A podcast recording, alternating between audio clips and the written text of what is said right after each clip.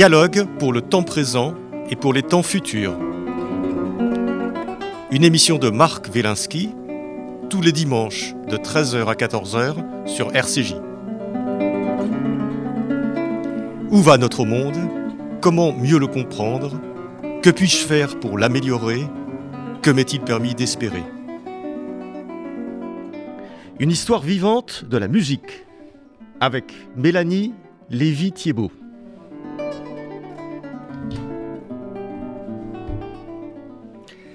Il n'est pas très fréquent de lire une histoire de la musique classique écrite par un musicien, et encore moins par une musicienne, et qui plus est une chef d'orchestre.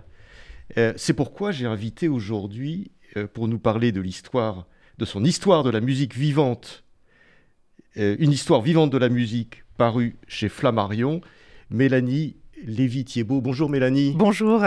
Alors euh, Mélanie, vous êtes donc j'ai dit chef d'orchestre, vous avez fait vos études au Conservatoire national de Paris, vous êtes premier prix de clavecin, premier prix de basse continue, premier prix de musique de chambre, vous avez dirigé différents orchestres, l'Orchestre philharmonique royal de Liège, l'Orchestre national d'Île-de-France, le Chœur de Radio France, l'Orchestre national de Lille, l'Orchestre de Limoges et du Limousin, le Real Philharmonia de Galicia, la Sinfonietta de la Suisse romande ou la Camerata de Lausanne, et certainement beaucoup d'autres aussi.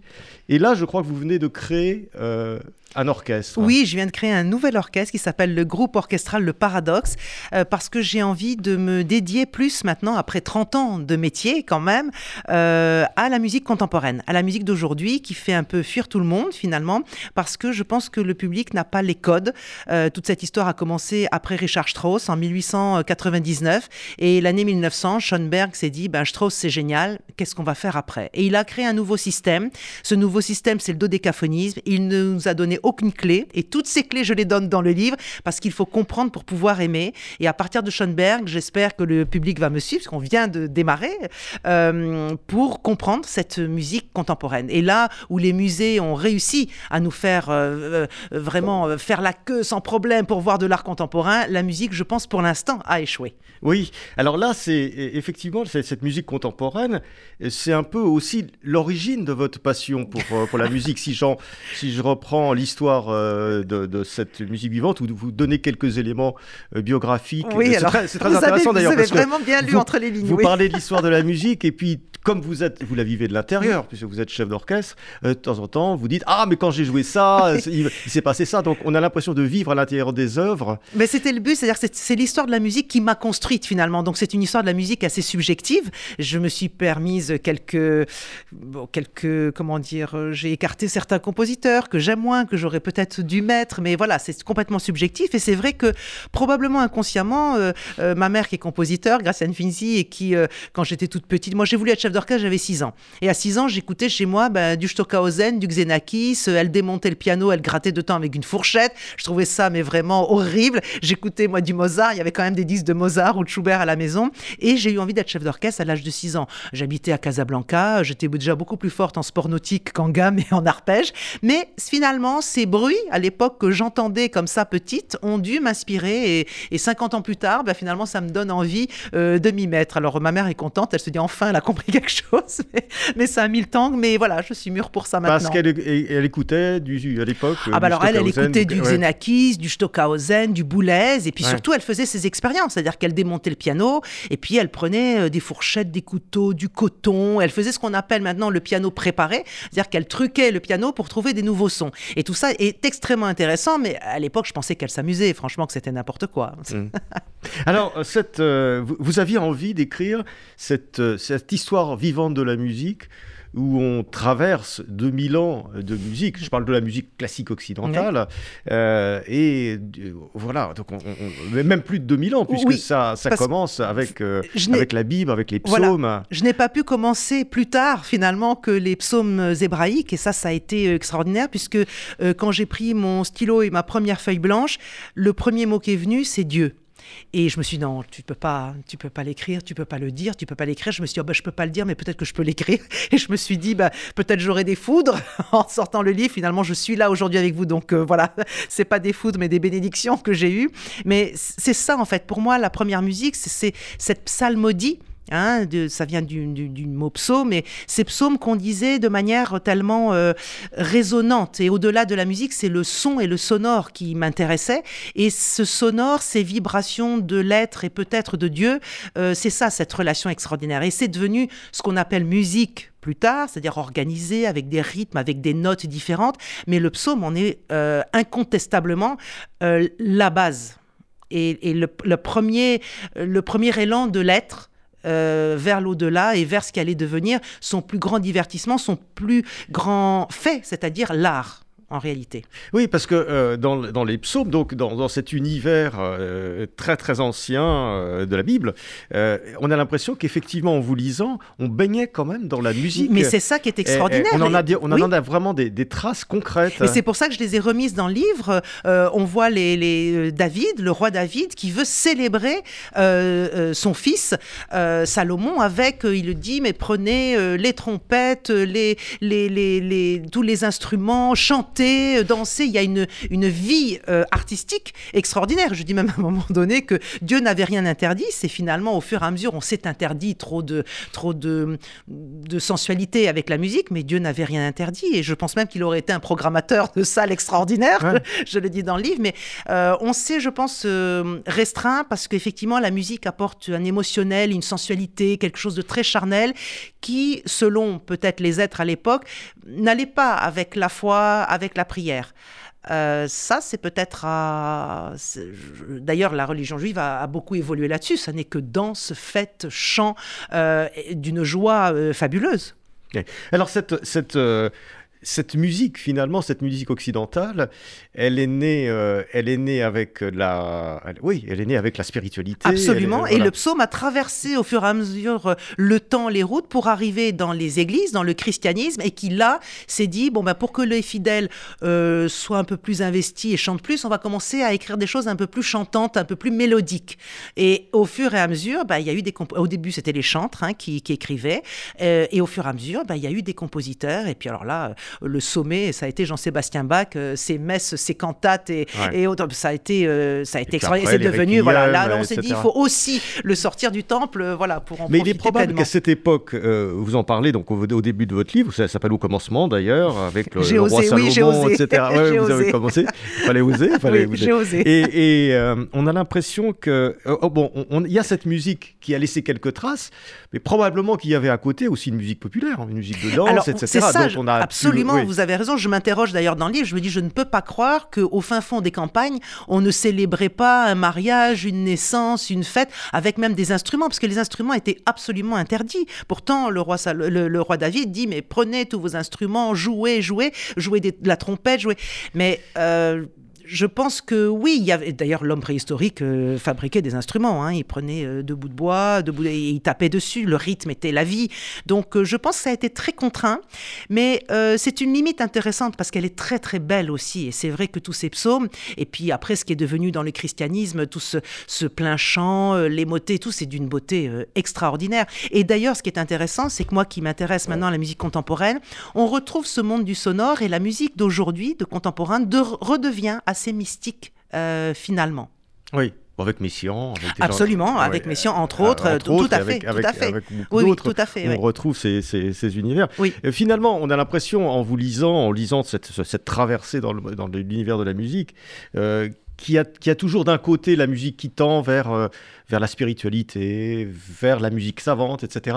Et qui a aussi en, permanence, en contrepoint, si je puis dire, mm. euh, voilà, la musique populaire. Mais il y avait, bien sûr, et vous employez bien le mot contrepoint, euh, c'est-à-dire une autre ligne qui se dessinait, euh, c'était à la Renaissance les troubadours. Et les trouvères et les troubadours qui ont commencé à se dire non, mais on va sortir un peu des temples, hein, on va sortir de l'église, puis on va aller dans la rue, parce que finalement, cette musique nous enchante. Et avec bah, la harpe troubadour et les chanteurs, les poètes de l'époque, on racontait, puis alors on racontait pas pas des choses seraient peut-être interdites aujourd'hui. À l'amour courtois, si vous voyez les textes, sont très très crus en fait. Hein. et ça, ça a été vraiment le début de, bah, de la sensation, de l'émotionnel, du côté charnel que la musique pouvait apporter. Et mm. à partir de là, bah, on s'est laissé aller et ça a été bah, extraordinaire. Et, pour autant, et c'est ça qui est magnifique, c'est qu'on n'a pas perdu euh, l'ancienne musique euh, dite, euh, enfin l'ancienne musique religieuse, puisqu'on continue de la jouer, de l'écouter, de la célébrer dans les temples. Mm. Alors, euh, vous expliquez aussi euh, dans votre livre euh, la relation qui existe entre, entre la musique et les mathématiques. et, notamment le, le, fondement un peu théorique de la musique que, qui se situe dans la Grèce antique avec, avec Pythagore. Est-ce que vous pouvez nous réexpliquer ça? Parce que je trouve ça tout à fait éclairant pour, pour, comprendre tout le reste, en fait. Pythagore, nous, on ne le considère pas comme un musicien du tout, ni comme un compositeur. Et puis, en fait, euh, il a. C'est mathématicien, ah bah oui, le voilà, de. On, le connaît tous très bien par son théorème qu'on a appris, qu'on a étenté, hein, très bien, n'est-ce pas hein, voilà, On s'en souvient peut-être de Que nous avons tous appliqué euh, très, très, très, très, bien, bien sûr, bien sûr. Mais ce qui est intéressant, c'est que justement, dans sa recherche mathématique et donc liée à la physique du son, il a pris une corde et il s'est rendu compte que cette corde tendue, si on la laissait euh, dans son unité, bon, ben, elle faisait un certain son. Si on la pinçait aux trois quarts, elle faisait un autre son, une carte. Si on la pinçait au milieu, elle faisait une quinte. Et finalement, on avait, si on, on traduisait ça en notes, Do, Fa, Sol et on revenait à l'unité Do. Et ça, Do, Fa, Sol, Do, c'est une cadence parfaite et ça va être la base de toute notre musique euh, occidentale classique. Alors, euh, il a eu bien sûr des détracteurs, Aristoxène, je raconte un peu cette, euh, cette joute qui lui disait, mais enfin, tu, tu, fais des mathématiques, tu fais de la physique, la musique, non, ça va être sensoriel. Mais l'un n'empêche pas l'autre. Justement, de cette sensation physique et acoustique, on va pouvoir écrire ensuite en Do majeur, en Ré majeur, en Fa majeur. ça, c'est absolument phénoménal extraordinaire. Et ça joint les mathématiques, la spiritualité et la musique, parce que Pythagore était vraiment un être euh, illuminé. Hein. Et, euh, et, ça, ça a finalement pu joindre euh, tous ces concepts-là qui, à mon sens, font vraiment la force de la musique, c'est-à-dire le sensoriel, le, le, spirituel et la science. Mais alors, ce qui est extraordinaire, et ça vous l'expliquez bien, c'est que euh, vous parlez des mathématiques de façon très très simple pour qu'on comprenne, et vous revenez à Je n'aurais pas pu faire oui, au-delà. mais, mais donc, ce qui veut dire que l'émotion qu'on éprouve en écoutant de la musique, ou en la jouant, euh, elle s'explique aussi d'un point de vue scientifique. Parce que on retrouve cette do, sol, moi je ne oui. pas le chanter, je chante très mal, et la cadence do, fa, sol, do, et, vous dites on le retrouve 2000 euh, ans plus tard, par exemple dans le, poème symphonique de Richard Strauss, Zarathustra. oui, oui, absolument. le début de. oui, de c'est la cadence. Alors votre question est magnifique parce que c'est la question essentielle. C'est-à-dire qu'à mon sens, c'est pour ça qu'on l'appelle musique savante et que le jazz aussi est une musique savante. C'est-à-dire qu'ils vont chercher au, plus loin de l'harmonie, mais l'harmonie, c'est quelque chose de physique finalement. Ce sont les sons qui vont ensemble et qui vibrent et qui créent d'ailleurs des harmoniques, c'est-à-dire quand la musique s'arrête, euh, le son continue, on a des notes qui euh, se baladent dans l'espace, que l'oreille n'entend pas, mais que l'être ressent. Et ces notes, c'est de la physique, ce ne sont pas des notes euh, que le compositeur a pu préméditer. quand on écrit un do, eh ben, il, il y a d'autres notes qui se déclenchent dans cette résonance. Et dans cette résonance, il y a, paraît-il, une émotion extraordinaire, même si l'oreille ne l'entend pas. Et ça, ça m'a toujours fasciné. Et Rameau, plus tard, donc à l'époque baroque, a mis en place, a reconceptualisé ce que Pythagore avait découvert en disant, bon, ben, on va faire un cycle des quintes et on va organiser la musique euh, de façon euh, mathématique, rationnelle, physique. Et alors, la musique est devenue extrêmement savante, extrêmement organisée. Plus tard, Bartok, à l'époque moderne, a lui a carrément dit euh, je vais utiliser le nombre d'or pour écrire mes œuvres, mais en, le, la joignant, en joignant ce nombre d'or avec la musique populaire. Donc tout ça est, un, est une, des jointures extraordinaires, mais où la science et les mathématiques surtout sont toujours, toujours en filigrane. Même si on, on ne l'entend pas ou qu'on ne le comprend pas, on le ressent. C'est ça. C'est en fait, c'est quelque chose de vibratoire. Euh, tout à fait. Et, et, en, dans ce fait de la vibration, je pense qu'on est toujours près de la spiritualité en réalité. Hein. Et si c'est vibratoire euh, et que c'est physique d'une certaine façon, c'est universel. Et je pense même que ça va peut-être au-delà de l'être, au-delà de, de l'homme. Euh, l'homme a envie de faire de l'art parce que c'est une, c'est son expression vitale. Hein. Je pense que même le bébé, quand euh, il naît et qu'il crie, c'est, c'est une expression euh, de l'être qui va se mettre en forme après par la littérature, par la peinture. Quand on voit, moi j'ai été complètement fasciné la première fois que j'ai visité les grottes de Lascaux. Je me suis dit mais c'est incroyable de, de peindre comme ça à cette époque, sachant qu'en même temps il y avait de la musique pendant qu'il peignait. Je pense qu'il se passait des moments après la chasse assez extraordinaires. Mais c'est ça, je pense que l'art est peut-être un, un premier dépassement de l'homme, en fait, hein, qui, s'exprime. Mais la musique particulièrement, euh, puisque ça, il y a ce côté universel et vibratoire, ça explique que lorsqu'on écoute des musiques qui n'ont rien à voir avec notre culture, que ça peut être la musique indienne, la musique bantou, mmh. etc. Pour ceux qui ont un petit peu l'habitude, hein, pour ceux qui ont un mmh. petit peu, on, on, ressent quand même une, vibration, on ressent quelque chose, malgré le fait que c'est des gens qui ne parlent pas la même langue, qui ne pensent pas de la même façon. Tout à fait, il y a ce, langage complètement universel, et pour autant, pour aller plus loin, il faut quand même connaître, il faut quand même se plonger dedans. Et c'est ce livre, c'était ça le but, c'était de dire, j'entends trop de gens qui me disent, non, je vais pas au concert, c'est trop compliqué pour moi, ou je ne vais pas au concert parce que j'ai pas l'oreille musicale. C'est les musiciens qui doivent avoir l'oreille musicale, pas le public. On leur apporte nous les œuvres sur un plateau. Et justement, ce livre est pour dire, bah, vous allez vous sentir mieux parce que vous allez découvrir vous allez connaître et vous allez oser euh, pousser la porte des, des, salles de concert. Alors vous parlez très bien aussi, euh, et de façon très simple, euh, de la période qu'on appelle couramment le Moyen Âge, qui est extrêmement riche, extrêmement évolutive d'ailleurs, entre le début, le plein champ, puis, et puis tout, un certain nombre de choses qui se développent. et vous avez cette réflexion, on, on part au Moyen Âge de quelque chose qui est apparemment très simple, c'est-à-dire ce qu'on appelle le plein chant, c'est-à-dire cette, cette, musique avec un seul son, un seul une, son, seule, seule ligne, oui. où on a l'impression que toute émotion doit avoir disparu. On doit s'adresser de façon spirituelle euh, à, Dieu. Tout à fait, et on doit louer Dieu de manière, euh, euh, comment dire, austère, sans, sans fantaisie, et ça en est, ça va être la limite, mais en même temps la beauté de cette musique. C'est-à-dire que le psaume est vraiment psalmodié, c'est vraiment entre le parler et le chanter, c'est-à-dire qu'on tient un peu les notes, mais c'est pas encore.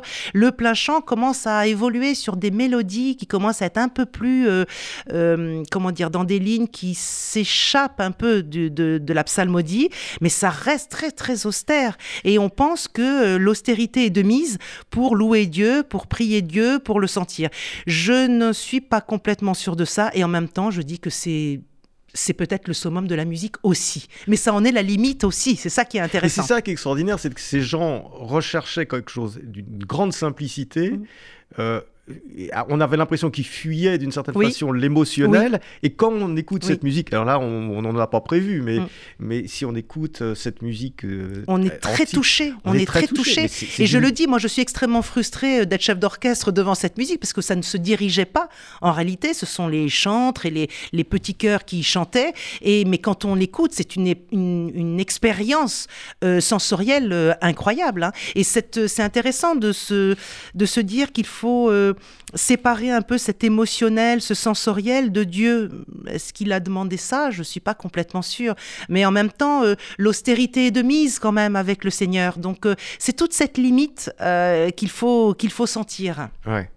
Oui, c'est très, très ambigu en fait. oui, tout à fait, tout à fait. mais notre relation à Dieu est ambiguë de toute manière. Oui, bah oui, hein, absolument, absolument. Et ça, c'est très étonnant. Alors après, on a l'impression que euh, après euh, cette grande époque euh, du, du, plein champ, les choses à la fois deviennent plus sensuelles, plus complexes. Bah, la vie, la vie rentre bah, peu à oui, peu dans cette musique. En fait, je pense qu'on se dit que bah, il faut que les fidèles arrivent à chanter. Et si c'est trop austère, ça devient l'austérité est compliqué finalement à retenir. Donc euh, la mélodie commence à prendre euh, une évolution et puis on se dit oh, ben, on va l'accompagner pour que les gens euh, ne chantent pas faux. Il y avait ben, cette, cette voix qui s'appelle teneur qui tenait le ton finalement et du coup D'où le ténor. Ah, oui, ça, tout, ça est vraiment et donc cette voix tenait le ton pour tout le monde et les fidèles commençaient à chanter. Puis en chantant, ben, on voyait que ben, ils se réunissaient, ils étaient heureux. Il y avait une, une concordance. On commençait à, à, à sentir celui qui est à côté qui chante avec vous, c'était plus joyeux. Et au fur et à mesure, il y a eu des vrais compositeurs, parce qu'au début, c'était, il n'y avait pas de compositeurs. Les, moines ou les, les chantres qui écrivaient ne signaient pas les œuvres. Il ne s'agissait pas de, de, mettre en valeur son écrit, puisque ce n'était pas du tout le propos. Et puis, il y a eu des compositeurs, et, et à la fin du Moyen Âge, au début de la Renaissance, et puis on va avoir Josquin des Prés, Clément Jeannequin, Palestrina en Italie, enfin, on va avoir les, les plus grands. à quel moment est-ce que la musique sort véritablement C'est très difficile à dire. De l'église ou de la ah, synagogue C'est très, c'est très difficile à dire parce que finalement, elle continue d'y rester. C'est ça qui est extraordinaire. Et euh, quand on fait des concerts dans les églises, on quand même on fait vérifier les programmes. Hein. Donc euh, euh, on fait attention quand même à ce qu'on fait dans le temple. Et moi je trouve ça très beau. Je trouve que quand on rentre dans un temple, on rentre pas de la même façon que quand on rentre dans une salle de concert. Et il est de bon ton, je pense quand même, de, de, faire attention au programme qu'on joue. Et d'ailleurs, si on joue par exemple un quatuor de Beethoven, qui sont des, des œuvres extrêmement difficiles d'entendre toutes les voix, très érudites, très intellectuelles, ça ne sonne pas bien dans une église parce que ça résonne trop.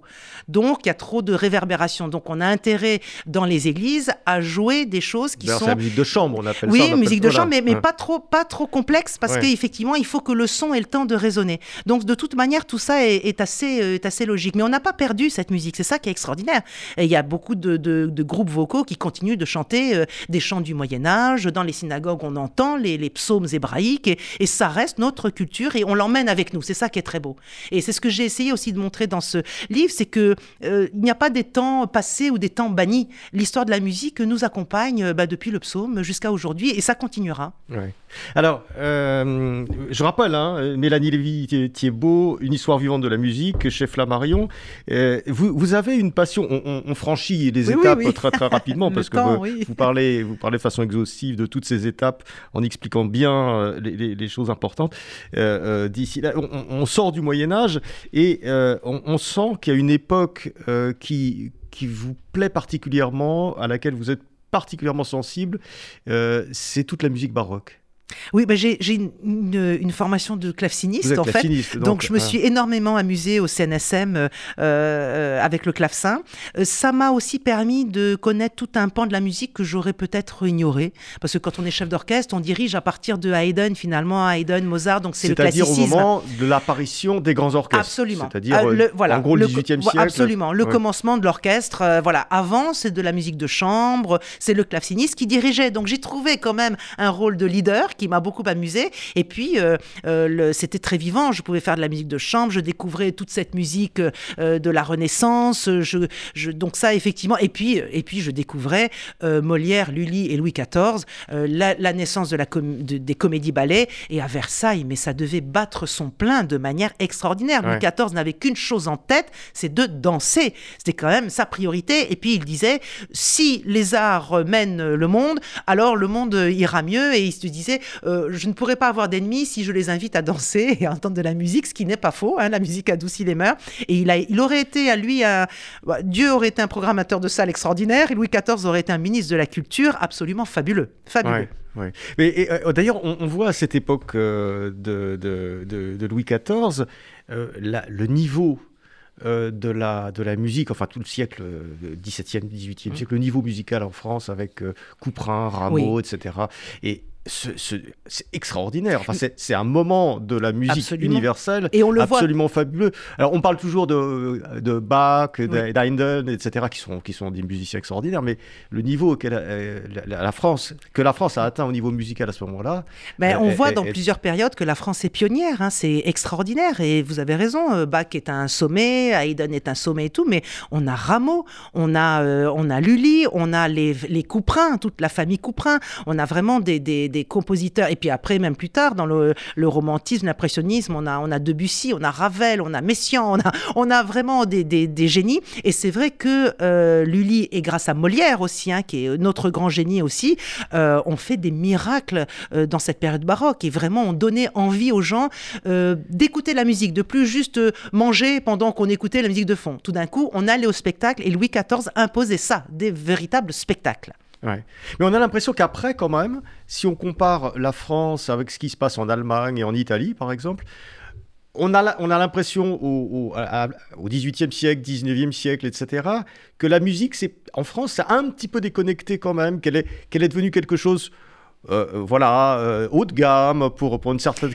type de classe, quelle, quelle élite. On, dit toujours de la musique, ce que je pense pas, mais bon, euh, on dit toujours que la musique en France est élitiste. Quand on regarde euh, l'Allemagne, l'Italie, etc., la musique est vécue, ou les États-Unis même, la, musique est vécue de façon très différente.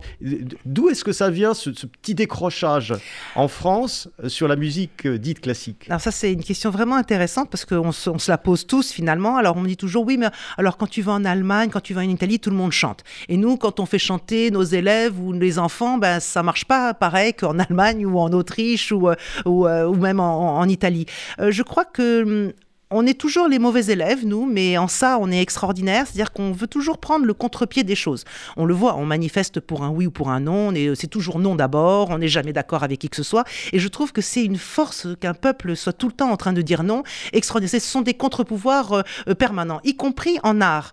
Et ça, euh, c'est vrai qu'ils n'ont jamais voulu suivre ce qui se faisait ailleurs. Ils ont toujours dit, oh, ben, laissons aux Allemands ou aux Italiens faire, par exemple, les périodes romantiques. Il n'y a pas de romantisme en France. Il y a Berlioz mais je trouve pas que ça, ses sujets sont romantiques, mais pas euh, sa musique. Quant à euh, Debussy, Ravel, ils ont dit alors là non, on va pas faire comme les Allemands et les Italiens de se répandre dans ce romantisme qui est vraiment l'être qui se raconte, c'est pas du tout digne de nous. On va faire autre chose et cette autre chose devient très intellectuelle, devient très en dehors du courant du romantisme et pourtant c'est comme un contre-courant à l'intérieur. C'est une lame de fond extraordinaire où Debussy se dit mais très sensuel quand même. Extrêmement, mais, mais plus complexe à atteindre et d'une certaine manière redevient plus spirituel avec Debussy qui se dit on va pas parler de l'homme, on va le remettre euh, face à la nature et au centre de la nature. Il écrit la mer, il écrit nuages, il écrit des choses, mais alors d'une sensorialité incroyable et beaucoup plus difficile à comprendre que le romantisme allemand, que Brahms, que Schumann, que et ça, ça va être vraiment intéressant. On est toujours dans un contre-courant, un contre-pouvoir, mais c'est nous ça, c'est nous et c'est et c'est notre force aussi. Et, et, on est les pionniers de ces musiques-là aussi finalement. Hein. Mais c'est une force qui est aussi une faiblesse parce que euh, quand on voit les statistiques, par exemple, euh, en France, je crois qu'il y a que moins de 5% euh, des, des, jeunes, euh, et des, enfants et des jeunes qui pratiquent un instrument de musique. Ce qui très très peu. Alors que vous allez aux États-Unis, vous avez 20%, en Italie, en Allemagne, vous avez. Mais c'est pour ça que j'ai écrit ce livre aussi, en disant nous sommes pionniers. Quand on est pionnier, ben, on, est, on est controversé. Euh, essayons de réfléchir ensemble à ce qu'est la musique pour chacun, ce qui s'est passé dans chaque pays, mais de manière, j'espère, simple, drôle aussi parfois par mes expériences, et de dire mais n'ayez pas peur de la musique. À force d'être pionnier, d'être intellectuel, d'être, euh, on, a, on, a, on a des génies extraordinaires, ben finalement on s'est un petit peu euh, sur euh, le passage de tout ça et sur la transmission. Et je trouve qu'il y a une chose qu'on fait mal, c'est transmettre. Et on transmet, quand on se transmet, on transmet de manière trop démagogique. Moi, je ne suis pas contre tous ces orchestres d'enfants, d'amateurs qui se, qui se créent, surtout d'enfants à l'école, mais le résultat n'est pas très bon musicalement parce qu'il faut quand même une éducation et on a peur d'apprendre, nous, en France, ce qui n'est pas le cas dans les autres pays. Ça passe par un apprentissage. On ne peut pas dire à tout le monde, bah, tu peux être chef d'orchestre, tu peux être violoniste, ça passe par un apprentissage. Et nous, on est maintenant dans, oh, il faut que ce soit ludique, il faut que ce soit ludique, il faut que les gens s'amusent, il faut que les enfants s'amusent. Ben non, la beauté de l'effort, c'est quelque chose qu'on perd complètement. Alors en même temps, on est très intellectuel, on est très érudit, et en même temps, on veut que tout le monde s'amuse. Eh ben là, il y a peut-être un petit problème, et je me suis dit que mon livre pouvait être, bah, allez-y, prenez le temps, lisez-le tranquillement, regardez les graphiques, essayez d'aller euh, chercher sur le net, euh, le, voilà, écoutez de la musique, puisqu'il y a une playlist avec 10 heures qui vous donne à écouter de la musique, donc euh, et qui est gratuite en plus. Donc, bah, cherchez un peu, cherchez, bossons et bossons tous ensemble. Alors, si on continue à grandes enjambées un peu dans, au, sein de votre livre, donc on a parlé un peu de, la musique baroque. je, renvoie les, les, lecteurs à votre, à votre livre et vous expliquez extrêmement bien ce qu'est la musique baroque. Notamment, euh, j'ai ce qui est la, base continue, c'est-à-dire le fait d'avoir toujours quelque chose euh, qui est un peu comme dans le jazz d'ailleurs. Oui, mais complètement, c'est une grille d'accord. D'avoir un rythme, etc., qui est toujours. Et, et, c'est vrai que quand on écoute du Bach ou quand on écoute du mm. Handel, on a cette sensation de base continue qui est une espèce de pulsation ça swing, permanente. Ça swing. Ça swing. La musique baroque swing. Et, on est porté par une pulsation cardiaque d'une certaine façon dans le, dans le, baroque. Mais en ça, euh, le, baroque est très proche du jazz, puisqu'en fait, c'est une grille d'accords mm. où le claveciniste, c'est lui qui était vraiment carrément, là, bas c'est l'équivalent du, pianiste de jazz, tenait le rythme, tenait l'harmonie, mais pouvait improviser. C'est-à-dire qu'on avait une grille d'accords. la main gauche faisait la basse, donc les fondamentales de l'accord, et puis la main droite, elle pouvait improviser, ornementer, s'amuser. Et en ça, moi, je, me rappelle, j'avais un, copain qui disait Mélanie, elle est comme une jazzman, elle lit très mal quand les notes sont écrites, mais quand c'est des chiffres sur les accords, alors là, elle se déchaîne. Et c'est vrai, j'aimais beaucoup cette liberté que les accords, encore une fois mathématiques, finalement, on nous disait, les comprennent bien ça, euh, tu fais une quinte, tu fais une six, tu fais une septième, une septième majeure, une septième ceci, une septième cela. Alors là, moi, après, et après, on ornemente autour de cette grille d'accords. Et en ça, le, baroque est très proche du jazz, et c'était de la musique de danse, le baroque. On n'écoutait pas juste pour le concert, c'était euh, de la comédie ballet, telle que Lully l'avait instaurée avec Molière et Louis XIV, et on dansait toujours sur, le, sur la musique baroque, en fait. Alors, il y a un moment après où, euh, justement, la musique s'abstrait un peu de, de, la danse, de ce rythme, etc. Et c'est ce qu'on appelle la période classique. Et là, vous expliquez très bien, ben, on va le dire en deux mots, mais c'est très bien expliqué dans votre livre, euh, ce que c'est que la forme sonate. Il y a une nouvelle forme qui arrive, euh, créée par Haydn, en oui, fait. Tout à hein, fait, c'est le père de la forme puis après, Mozart, mm, mm. Mendelssohn, etc. Et là, on est devant une structure musicale qui, qui, est, qui est étonnante et qui est complètement différente. Et qui va d'une certaine façon modeler ah bah, euh, la symphonie, le ah quatuor. Ça va être une nouvelle architecture extraordinaire. Dites-nous en deux mots, mais euh, ah oui, ce que c'est que cette forme sonate, parce, que, parce qu'après, quand on écoute une symphonie, on se dit ah mais elle a raison. bah oui. mais il y a le thème A, le thème B, oui, etc. tout à fait, tout à fait. Alors en fait, jusque là au baroque, ben euh, bon, le psaume et le, le, motet, tout ça épousaient la messe, en fait, les différents chapitres de la messe. Et puis après, avec le baroque, bon, c'est dit très simplement et schématiquement, mais c'est cela. Après, avec le baroque, c'est des suites de danse justement. Donc on avait le prélude, l'allemand, la gourante, la gigue, toutes les danses qui euh, formaient euh, ces suites-là.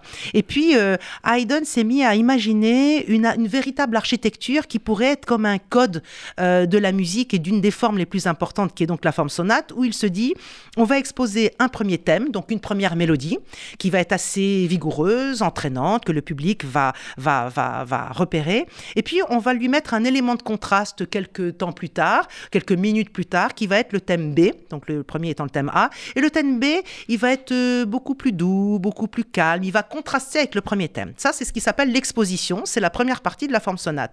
Puis ensuite, on va développer ça. Et dans ce développement, on va s'amuser à aller dans des tonalités de plus en plus euh, éloignées de la tonalité de base. Et puis, on va triturer, on va travailler ce thème A. Et puis, on va travailler ce thème B. On va leur donner un autre rythme, on va les varier, on va les couper, on va les découper. Et puis, on va même peut-être les juxtaposer. Alors là, c'est le summum du développement, on superpose le thème A, le premier thème qui est vigoureux, et le thème B qui est euh, beaucoup plus calme. Et on va peut-être même les inverser. Le thème A va devenir plus calme, le thème B va prendre la vigueur du thème A. Et puis après, quand tout ça est fini, qu'on s'est bien amusé à, travailler tous ces matériaux, on va réexposer le thème A est aimé pour dire au spectateur, à l'auditeur, voyez, on revient à la base, on revient aux fondamentaux. Et cette forme-là, on a voyagé, on revient. On a voyagé, on vous a montré tout ce qu'on peut faire. Et alors là, les compositeurs sont déchaînés. Mozart, c'est extraordinaire. Beethoven, il a explosé la, forme sonate, il a trituré le matériau à un point, mais, mais invraisemblable.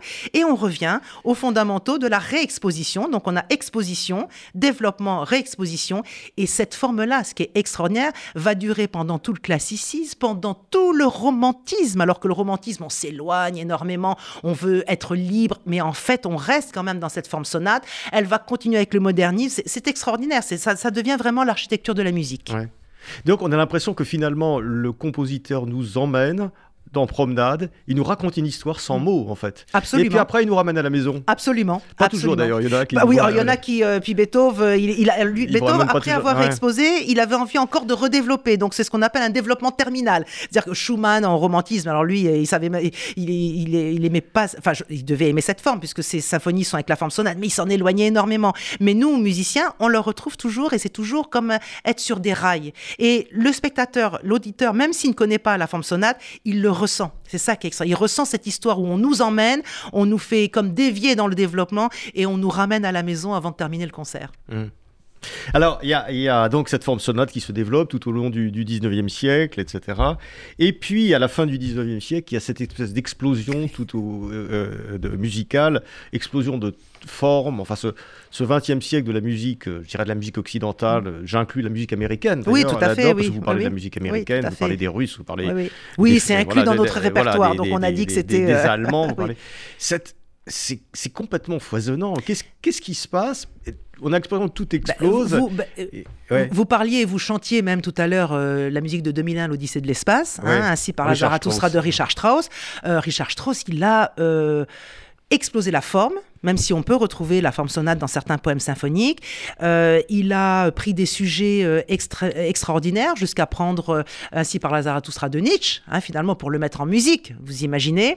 il il s'est questionné sur la forme du théâtre et de la musique dans Capriccio, un opéra où finalement le poète et les musiciens ne cessent de parler pendant deux heures de ce qui est le plus important, la musique ou le théâtre. Il nous a complètement déstabilisés avec une écriture ultra romantique, c'est-à-dire ultra expressive. Et après après cela, Schoenberg s'est dit, mais euh, euh, son dernier œuvre, c'est euh, en 1899, on est sur une vie de héros, sur Don Quichotte, sur... Et, Schoenberg a dit, mais qu'est-ce qu'on va faire au-delà de ça? Qu'est-ce qu'on va faire de plus? il, a, il a été tellement loin dans toutes cette, ces formes, dans, cette, dans ces do majeurs, mi majeurs, ré majeurs. Il, il les a portés jusqu'à son, son extrême expression qu'est-ce qu'on va faire hein, quand même. Oui, oui, bah, oui, oui, euh, et, et, absolument. Et il s'est dit, mais qu'est-ce qu'on va faire maintenant? Et il a eu l'idée de créer un nouveau système finalement. C'est un système, il s'est dit on va plus être sur cette note, on va être sur les douze notes, c'est-à-dire Do, Do dièse, Ré, Ré dièse, Mi, on va prendre toutes les altérations des, de Do, Ré, Mi, Fa, Sol, La, Si. On va systématiquement utiliser les altérations. Et puis ils se sont mis, ils ont fait une espèce de dogme comme, euh, comme euh, Lars von Trier, enfin comme tous les compositeurs, les, les, réalisateurs de cette époque avec le dogme 95 où ils se sont mis une charte pour filmer. Lui, il s'est mis une charte pour composer. On va prendre les douze sons, on va tous les mettre dans une série. Euh, cette série sera utilisée dans une mesure. On n'aura pas le droit de mettre deux fois la même note. Donc s'il y a deux do dièse, ça marche pas. S'il y a deux fa, ça ne marche pas. Et on va écrire la musique comme ça. Et je peux vous dire que c'est d'une complexité incroyable. C'est un système phénoménal et qui va engendrer forcément des dissonances. Parce que si on utilise les douze sons, il n'y a plus de do majeur, de mi majeur, il n'y a plus la cadence de Pythagore, il n'y a plus tout ça. Et là, il nous a perdus. Parce qu'au lieu de nous expliquer ce qu'il allait faire, il est resté avec Berg et Webern, ses disciples, en train de faire euh, sa musique. Il l'a pas vraiment communiqué. Et alors là, ça a été la porte ouverte à tous les intellectuels qui se sont dit c'est extraordinaire, on va écrire de la musique complètement atonale, on va être libre, et puis on va utiliser l'ordinateur. Et puis après, je parle du GRM, qui c'est ce groupe de recherche vraiment de la musique contemporaine. Mais ils sont restés entre eux. Ils sont passionnants, ils sont géniaux, mais ils sont restés entre eux, ils nous ont oubliés. Et, public et musiciens, finalement. Ils ont perdu les musiciens aussi. Il hein. faut savoir qu'aujourd'hui, des jeunes, moi, le groupe orchestral Le Paradoxe est fait pour ça, parce que j'ai des jeunes dans cet orchestre qui ont 25 ans qui découvrent la musique contemporaine. Mais c'est invraisemblable. Ils nous ont tous perdus. Alors, c'est là où j'essaye de. C'est comme une mission, c'est prétentieux, mais je me dis, il faut, il faut réparer ça. Il faut réparer. dans un texte fondateur du Paradoxe, il y a un journaliste qui m'a dit Vous m'avez fait hurler de rire, vous dites c'est la faute à Schoenberg. Ben oui, moi, j'adore Schoenberg. J'ai une passion pour sa musique, j'ai une passion pour euh, l'homme qu'il était. Mais mais euh, il fallait qu'il nous donne quelques explications quand même, il fallait qu'il nous donne quelques codes. Et là, bah, là j'essaye de les donner, même par des graphismes, pour qu'on comprenne que c'est pas si difficile de comprendre. Et si on comprend, on va arriver à aimer. Mais pourquoi est-ce qu'il fallait, à, ce tournant du XXe siècle, euh, et puis après, tout, tout, pourquoi est-ce qu'il fallait absolument rompre? Pourquoi est-ce qu'il fallait trouver quelque chose de complètement nouveau alors qu'il y avait une tradition musicale qu'on aurait pu, qui s'est perpétué dans certains pays, parce que euh, quand on voit ce qui se passe en Russie, ils ont continué à écrire. Alors quand même. oui, mais en Russie, c'était un peu en retard. Vous parlez pas de Rachmaninoff d'ailleurs. Oui, je, enfin, ouais, Ils continuaient à faire de la musique romantique. Oui, tout à fait. Mais la Russie, ils étaient un petit peu en retard quand même aussi. Hein. C'est-à-dire que bah, en, retard, ça veut dire quoi? ben, En retard, c'est qu'il y a eu quand même une époque où, euh, où au romantisme, où on écrivait plein de musique, il y avait des instruments qui étaient encore euh, brûlés. ça ah restait très religieux. Il y a ça aussi. Hein, c'est que on, ça n'avançait pas aussi vite, et ça n'a pas empêché d'avoir tous les, les, les, grands génies. Mais, mais ce n'était pas tout à fait dans le même temps. Et ça, c'est important parce que du coup, nous, on avançait beaucoup, l'Allemagne avançait beaucoup, l'Europe euh, était très, très en avance. Mais je crois que tous ces compositeurs, quand ils ont entendu Wagner, quand ils ont entendu Debussy, quand ils ont entendu Richard Strauss, ils se sont dit, mais est-ce qu'on va arriver à faire mieux? Et je crois que c'est ça. C'est En fait, c'est par humilité aussi qu'ils se sont dit, ah, il faut créer, il faut. Mais, mais le jazz, c'est ça aussi, hein, le free jazz, c'est ça aussi. C'est quand on voit tous les courants du jazz, c'est toujours se dire, ben, qu'est-ce qu'on va faire pour quand même un peu se démarquer et puis faire évoluer? Ça, c'est très important parce que ce qui est beau en musique, c'est c'est pas parce qu'il y a Schoenberg, la musique contemporaine, qu'on perd le Moyen Âge ou qu'on perd Richard Strauss. Au contraire, ça s'additionne. C'est de l'amour qui s'additionne et de la connaissance qui s'additionne. Donc ça, c'est fabuleux. Mais comment on explique qu'il que faille toujours, chaque génération, euh, doit innover, trouver des choses complètement nouvelles, complètement Mais c'est l'homme, Alors ça. que si bah, non, bah, c'est l'être humain. C'est l'être si humain. vous prenez la musique au Moyen Âge, justement, il fallait pas innover. Il fallait, il fallait... pas, mais il voulait le faire on interdisait de le faire. Mais il faut, il... et c'est pour ça qu'on disait au début de notre conversation, et votre réflexion était très juste, on ne peut pas imaginer que dans les campagnes, ils tapaient pas quand même sur des bouts de bois pour avoir un peu de son instrumental ou sur un petit violon euh, fabriqué comme ça. Je ne peux pas imaginer que oui. il, faut, il, il, chantait des psaumes hébraïques pour un mariage. Je ne peux pas imaginer ça. Non, non, il y avait forcément de la, de, une espèce de contre-courant euh, qui était beaucoup plus ludique, amusant, divertissant. Et l'homme a envie de ça. L'homme cherche, l'homme évolue. Et dans ces temps de pandémie, c'est extraordinaire. Enfin, la science a fait un, un pas de géant et l'art prend plus son temps parce qu'il n'y a pas ce côté vital. Mais je crois quand même qu'il y a ce côté vital et Schoenberg, en tête de file, a eu peur. Il s'est dit, oh là là, mais, mais qu'est-ce qu'on va faire? On va faire moins bien.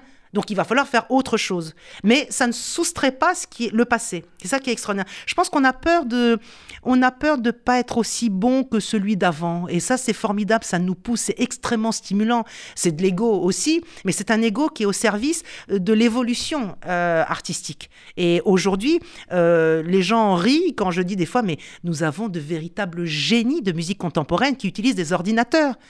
Et oui, simplement que bah, s'ils ne nous expliquent pas leur démarche, si on ne va pas régulièrement au concert entendre ça pour comprendre, on a du mal. Mais vous verrez que si on se revoit en 3015, eh ben, la musique, parce qu'on a rendez-vous en 3015, euh, la musique d'aujourd'hui nous paraîtra tout à fait, euh, tout à fait acceptable et ancienne et, euh, et on sera en train de chercher autre chose. Ou alors elle aura disparu. Écoutez, il ouais, y, y, a Science et Vie qui m'a demandé un article que, vous que je n'ai pas fait. vous-même à un moment donné qu'on qu écoute parfois enfin, quand on écoute parfois les recherches musicales des années 50 et des années 60, on a l'impression que ça c'est daté. Alors, ça, alors, voilà, alors là, je le dis, voilà. je le dis dans le livre, je n'accepte ouais, pas qu'on dise que c'est daté. Bah, vous ne oui, me dites mais... pas que Mozart est daté, vous ne me dites pas que Jamais, les psaumes hébraïques est daté, mais Eh bah la oui, musique mais des la années musique- 60 n'est pas datée. Ouais. Et si elle vous semble datée, c'est que vous avez conscience qu'il y a des nouveautés et que vous ne connaissez pas très bien la musique des années 60. Pardon, hein, mais on est tous dans le même cas. Mais si vous réécoutez euh, la musique des années 60, ou même si vous réécoutez, moi je veux faire écouter Steve Reich, par exemple, tout le monde dit Oh, Steve Reich, la musique répétitive, oh, c'est mauvais, c'est daté. Mais est-ce que vous connaissez tout déjà? Est-ce que vous vous relaxez sur du Steve Reich? Et ça, personne ne le fait, mais moi, euh, j'ai écrit toute la partie contemporaine en écoutant les œuvres. J'ai écouté Xenakis en écoutant toute son œuvre. J'ai- écrit Boulez en réécoutant toute son œuvre. Et ben, à force d'écouter, dessus, maintenant, euh, j'écoute Boulez pour me détendre. Je ne le faisais pas encore avant le livre. hein. Donc, moi-même qui fais de la musique depuis l'âge de 6 ans. Donc, en fait, c'est que c'est pas ancré. Donc, comme c'est pas ancré ou que c'est- c'est c'est juste euh, euh, senti, mais légèrement et superficiellement, vous dites, bon, ça c'est daté, donc je vais pas m'y atteler. Mais non, mais non, mais non, Mozart n'est pas Ah, daté, vous dites Bach pas pas ancré, cette musique de Stockhausen ou de Boulez, euh, que j'apprécie aussi, mais, mais d'une certaine façon. euh, ça fait quand même 40, 50, 60, 70 ans parfois que, que, que- que ça a été, que, que- que ça Et- a et été oui, composé. bien sûr, et- Et ce n'est pas devenu euh, Schubert. Mais c'est notre ce faute, c'est notre faute d'interprète. On ne les a pas assez programmés. Est-ce que, les musiciens, à un moment donné, ne sont pas déconnectés quand même Se sont pas dit, se- sont pas partis dans une direction? Mais Et ils- Vous l'avez dit tout, tout à l'heure, ils ont lâché un peu le public, euh, ils, ils ont lâché les musiciens. Mais je pense ont- que c'est vrai tout ce que vous dites, mais je pense que c'est la faute des musiciens interprètes, pas des compositeurs. On aurait dû tous se dire oh, au moment de Schoenberg. Oh là là, c'est génial ce qu'il écrit, c'est nouveau, mais il faut s'y atteler. On ne s'est pas attelé. D'abord parce que l'écriture était un peu différente. Il y avait des nouveaux. Il y a, des nouveaux. Même aujourd'hui, j'appelle des compositeurs vivants en leur disant mais c'est quoi ce sigle? Tu l'as pas mis dans le mode d'emploi Comment on joue ça? Il y a des nouveaux graphiques et on n'a pas le, courage de s'atteler à ces nouveaux graphiques. Donc déjà, euh, le dessin, j'ai mis un dessin d'une musique, enfin un graphique de musique électronique de Ligeti. On ne on comprend pas, mais il faut s'y atteler. Il faut avoir le courage de, de, de s'y atteler de les comprendre, et alors on pourra la véhiculer. Et nous, on a abandonné, on n'a pas véhiculé pour le public, on n'a pas véhiculé en, expliquant. Dernièrement, j'ai joué à la Philharmonie, euh, j'ai dirigé euh, intégrale de Varese. Et ben, pour expliquer la musique de Varese, j'ai expliqué l'intégrale mathématique et la forme géométrique qui se détache de son plan et qui évolue dans l'espace.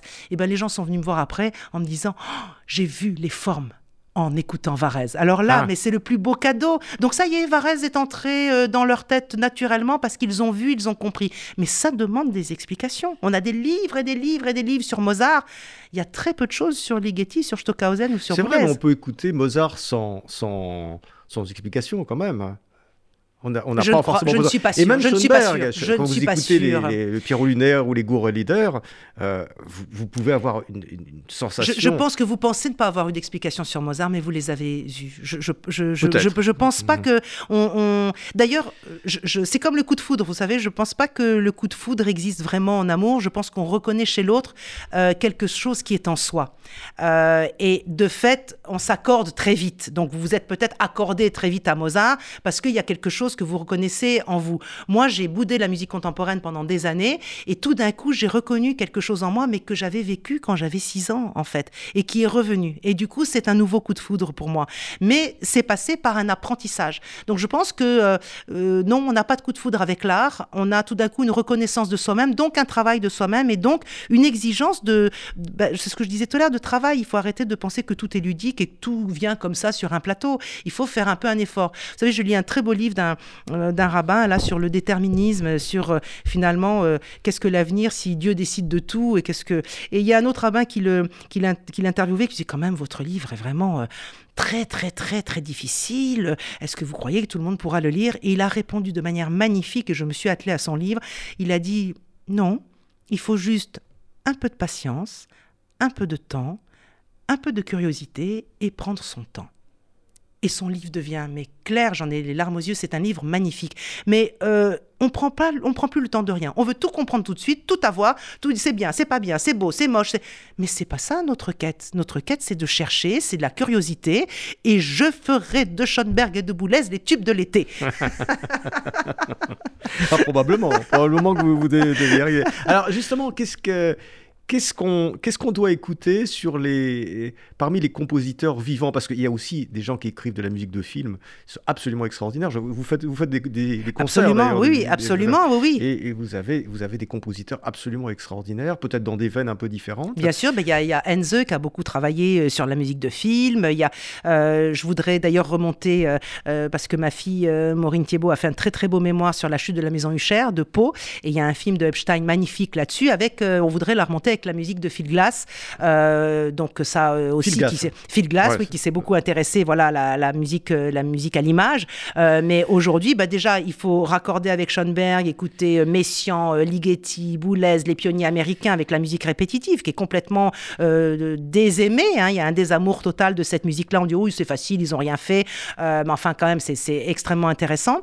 et puis, c'est très, très, saisissant quand même cette musique de Phil Glass c'est différent quand même. Moi, moi je n'aime pas et beaucoup bah, n'aiment pas parce que bon, là, franchement, des fois, on se dit, mais il, se fout de nous quand même. Hein, franchement, euh, euh, ce qui n'est pas le cas de Steve Reich, qui ne se fout pas du tout de nous. Phil Glass, euh, il exagère quand même. Hein, franchement, là, enfin, j'en parle quand même parce que je suis respectueuse de, de chaque trouvaille, de chaque recherche. Mais aujourd'hui, on a par exemple ce, grand chef que moi je connaissais que comme grand chef, Esa-Pekka Salonen, et qui est aussi compositeur et qui écrit des choses extraordinaires. Et quand on a fait la playlist, j'ai fait ma playlist pour 10 heures, je me suis dit bon, je vais mettre une œuvre de Salonen, mais ils vont m'appeler et ils vont pas la trouver. Et puis le livre était en progression de d'édition. je me disais, mais Deezer m'a pas appelé. Ils ont trouvé tout ce, ils ont trouvé absolument toutes les œuvres contemporaines que j'ai demandées et elles sont dans la playlist. Et commençons par ça. Et les œuvres de C'est quoi cette playlist? Bah alors, euh, vous avez sur le livre un, un time code euh, qu'on peut scanner et qui sort une playlist avec chaque euh, chapitre. Il y a une œuvre. Et ça permet de lire le livre en musique et d'avoir même une playlist indépendante du livre. Et ça commence ben, au psaume hébraïque jusqu'à, je crois que le dernier, c'est ça, c'est Esa Pekka Salonen avec Insomnia, qui est une œuvre extraordinaire. Il a décrit en musique contemporaine, vraiment très d'avant-garde, euh, l'insomnie. Et c'est quelque chose de magnifique. Il y a des œuvres de Ligeti, il y a des œuvres du Moyen-Âge. Et euh, quand Deezer a été partenaire, je me suis dit, bon, bah, ils vont pas me trouver euh, les, les, pépites que je cherche ils ont fait une playlist extraordinaire et, et, je pense que ça aide à lire le livre en musique, en fait. Ouais. Donc il faut, faut, se référer à cette playlist. Absolument. qui, était, qui et, Alors, comment est-ce que vous allez vous y prendre pour. Mélanie, pour, Bah justement pour, pour faire en sorte, parce qu'il y, a quand même, il y a quand même du travail, pour aller chercher tous ces gens, les, les amener ou les ramener, euh, à les ramener à la musique. Je sais que d'expérience, à chaque fois qu'on parle de musique ou de musique classique, on nous dit oh ça c'est élitiste, c'est machin, c'est truc, etc. C'est, c'est voilà. Alors euh, je, je, commence par faire ce que le chef d'orchestre ne fait jamais, c'est-à-dire qu'on est toujours de dos au public et on ne parle pas. Je me mets face au public et je parle. Déjà, ça c'est une première chose, c'est-à-dire que je présente tous mes concerts, mais ça depuis longtemps, mais qui plus est avec la musique contemporaine. Et même en donnant des exemples, et même s'il faut faire un PowerPoint pour montrer ce qu'est le dodécaphonisme ou ce qu'est la musique électronique, je le ferai. Euh, déjà avec Varese, euh, Ives et Reich à, l'inauguration du groupe orchestral Le Paradoxe à la Philharmonie, on a vu que le public euh, adhérait. On a même fait des ateliers de peinture et de direction d'orchestre sur ces musiques-là. Ensuite, on était au Châtelet, on travaillait vraiment sur l'acoustique. J'ai un projet avec Jean Audouze sur le procès du Big Bang, où là aussi on va avoir de la musique contemporaine pour exprimer cette, cet univers. Mais il faut parler, il faut donner sujet à réflexion. Évidemment, si on, excusez-moi l'expression, si on balance de la musique contemporaine sans aucune explication, sans aucun attrait autour, sans aucune réflexion avec le public, euh, ça ne va pas marcher. Mais si tous ensemble on se questionne, alors là ça devient différent et le public se sent partie prenante. On lui demande ce qu'il pense du Big Bang, on lui demande ce qu'il pense de l'acoustique et on lui demande ce qu'il pense d'une intégrale mathématique. Alors là tout le monde s'amuse, tout le monde euh, a envie de... Et là au Châtelet on travaillait sur l'acoustique et euh, Christian Hugonnet, acousticien, disait mais essayez par exemple de parler à 80 décibels. Il y a une petite fille qui a dit Je vais essayer. Ah oui, elle a dit 80 décibels, mais elle est arrivée à peine à 60 et on le voyait sur le sonomètre. Et tout ça était extraordinaire de, le public prend parti tout d'un coup. Et c'est ça, je pense, il faut euh, que la salle vive, il faut qu'elle s'approprie euh, ces moments de partage qu'est le concert. Très bien. Bah écoutez. Mélanie Lévy-Thiebaud, on va venir à vos concerts, on va, on va écouter, on va se reconnecter avec la musique euh, contemporaine, la musique d'aujourd'hui, et on va lire votre livre, Une histoire vivante euh, de la musique, euh, paru chez Flammarion. Merci d'être venu. Merci infiniment.